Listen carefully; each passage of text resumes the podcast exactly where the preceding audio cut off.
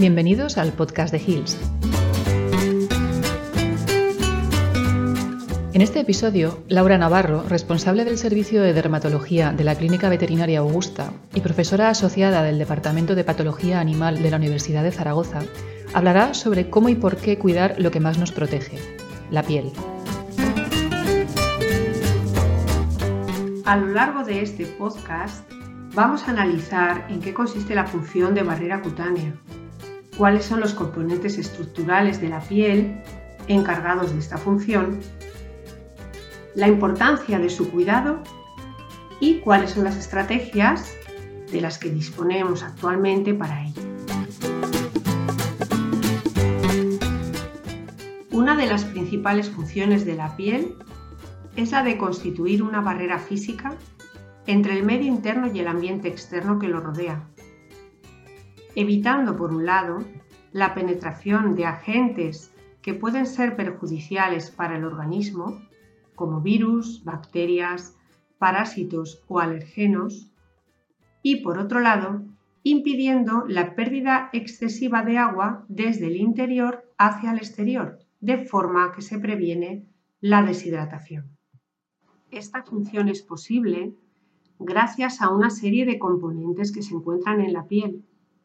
Uno de los más importantes es el estrato córneo. El estrato córneo está formado por una serie de células llamadas corneocitos que están rellenas de filamentos de queratina y envueltas por una capa cornificada celular que alberga distintas proteínas estructurales, lo que aporta a la piel dureza y firmeza. Entre estas células se encuentra una sustancia lipídica compuesta por ceramidas, colesterol y ácidos grasos libres, que aporta impermeabilidad a la piel, evitando una pérdida de agua excesiva a través de la misma. Precisamente, esta pérdida de agua transepidérmica está relacionada con la integridad de esta barrera física con la integridad del estrato córneo. Por ello, a partir de la medición de la cantidad de agua que se pierde a través de la piel, podemos determinar cuál es el grado de alteración de esta barrera cutánea. De tal forma que cuanto más dañada está la barrera epidérmica, la cantidad de agua que se pierde a través de la misma es mayor. Este parámetro se conoce como TEWL, que es el acrónimo en inglés de Transepidermal Water Loss. La pérdida de función de barrera cutánea va a conducir, por un lado, a que se favorezca la penetración de microorganismos patógenos, con lo que se va a tender a sufrir infecciones, o también que se favorezca la penetración de alergenos, lo que en individuos predispuestos provocará el desarrollo de reacciones de hipersensibilidad. Y por otro lado, va a conducir a una pérdida de agua excesiva a través de la piel, lo que se va a traducir en un exceso de sequedad cutánea, lo que denominamos serosis. Existe un gran número de condiciones dermatológicas que cursan con un defecto de la función de barrera cutánea. Este puede ser primario, como ocurre en el caso de la dermatitis atópica, donde recientes investigaciones han demostrado que los perros atópicos presentan alteraciones en algunas proteínas estructurales del estrato córneo, así como una reducción en la cantidad y calidad de los lípidos intercelulares del mismo. Esto favorecería la penetración de alergenos y el desencadenamiento de las reacciones de hipersensibilidad. Otro ejemplo de defecto de barrera cutánea primario es el que podemos observar en enfermedades seborreicas como la ictiosis. En este caso, un defecto genético altera la codificación de enzimas que son importantes para la formación de un estrato córneo normal. Por otro lado, muchos procesos, ya sea inflamatorio, desórdenes endocrinos, enfermedades sistémicas, van a producir también alteraciones cutáneas y de forma secundaria una alteración o una disminución en esta función de barrera cutánea. Sea cual fuere el origen de esta disfunción, vamos a poder observar una serie de signos clínicos que van asociados a esta, como por ejemplo un exceso de sequedad, seborrea, prurito, mal olor e hiperkeratosis, entre otros.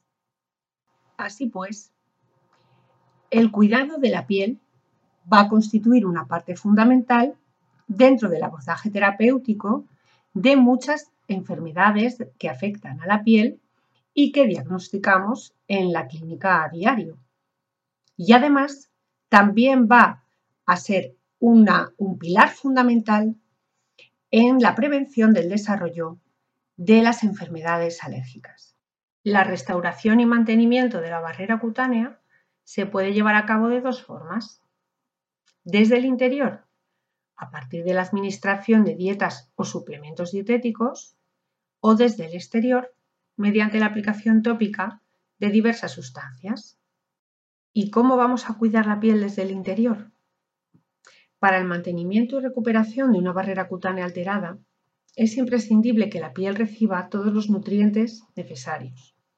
Algunos de ellos, como ciertas vitaminas, la vitamina A, la vitamina E, ácidos grasos esenciales como los omega 3 y omega 6, algunos aminoácidos y minerales como el zinc y el cobre, van a ser especialmente importantes para la formación del estrato córneo, que como ya hemos visto es una parte fundamental de la barrera cutánea. Científicamente se ha demostrado cómo la administración de dietas suplementadas en vitaminas, en ácidos grasos, en aminoácidos, en ciertos antioxidantes, es capaz de tener un impacto beneficioso sobre la restauración y el mantenimiento de la barrera cutánea. Son capaces de reducir la pérdida de agua transepidérmica, lo que se correlaciona con una mejora en la integridad de la piel. Y no solo eso. Además, también se han hecho estudios en animales con dermatitis atópica, que como ya hemos visto anteriormente, es una enfermedad en la que se produce un defecto primario de barrera cutánea. Pues bien, en estos animales, la suplementación en la dieta con ácidos grasos, con polifenoles, y con sustancias antioxidantes, fue capaz de reducir la intensidad de los signos clínicos. Así que, como vemos, la suplementación de componentes importantes en la reestructuración cutánea va a conseguir que obtengamos una mejora de la integridad y de la función de barrera cutánea y a la vez va también a ayudar a controlar los signos clínicos, a, controlar el cuadro clínico de las dermatosis que cursan con este problema. ¿Y cómo podemos cuidar la piel desde el exterior? Pues bien, la estrategia clave para reparar la barrera cutánea desde el exterior es la hidratación. La hidratación cutánea se puede obtener a través de la aplicación de sustancias o moléculas humectantes como la urea la glicerina, el propilenglicol, que van a aportar agua a la piel, aumentando las reservas hídricas cutáneas, o también se puede conseguir de forma indirecta mediante la administración o aplicación de sustancias emolientes, como las ceramidas o los esfingolípidos. Estas sustancias ocupan y rellenan los espacios intercelulares del estrato córneo aumentando la impermeabilidad cutánea y por tanto evitando o impidiendo que se pierda agua a través de la piel. Hay evidencia científica de que la aplicación tópica de ácidos grasos o de algunos complejos lipídicos es capaz de reestructurar el estrato córneo, impidiendo la pérdida excesiva de agua transepidérmica y por tanto mejorando la función de barrera cutánea. Además, también hay estudios clínicos que han demostrado cómo la mejora en la hidratación de la barrera cutánea a través de la aplicación de sustancias tópicas, es capaz de reducir los signos clínicos en perros con dermatitis atópica. La principal ventaja de la terapia tópica es que al aplicar las sustancias directamente sobre la piel, la mejoría clínica es más rápida, observándose el efecto en unas pocas semanas.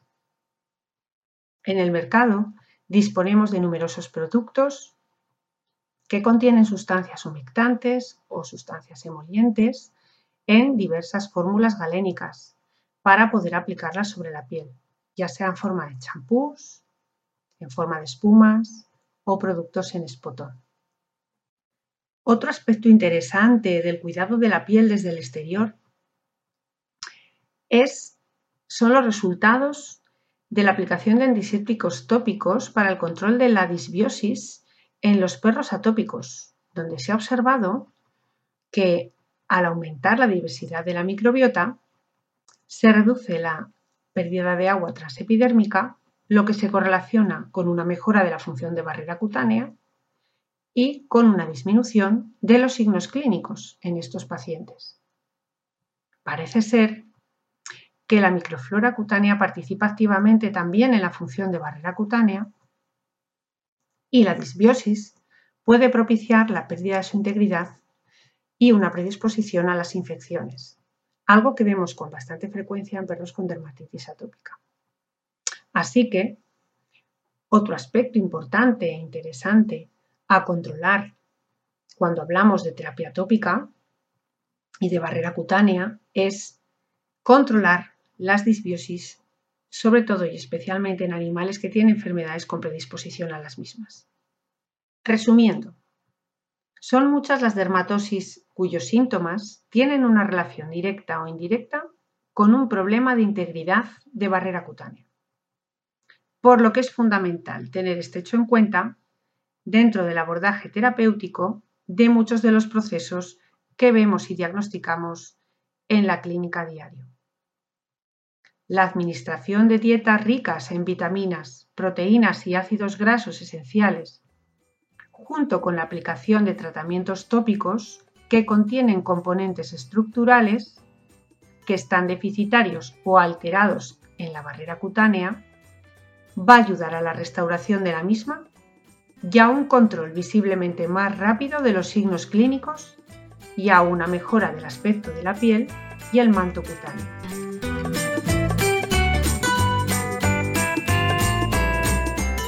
Y hasta aquí este episodio sobre el cuidado de la piel. Esperamos que te haya resultado interesante y te animamos a escuchar otros podcasts de Hills.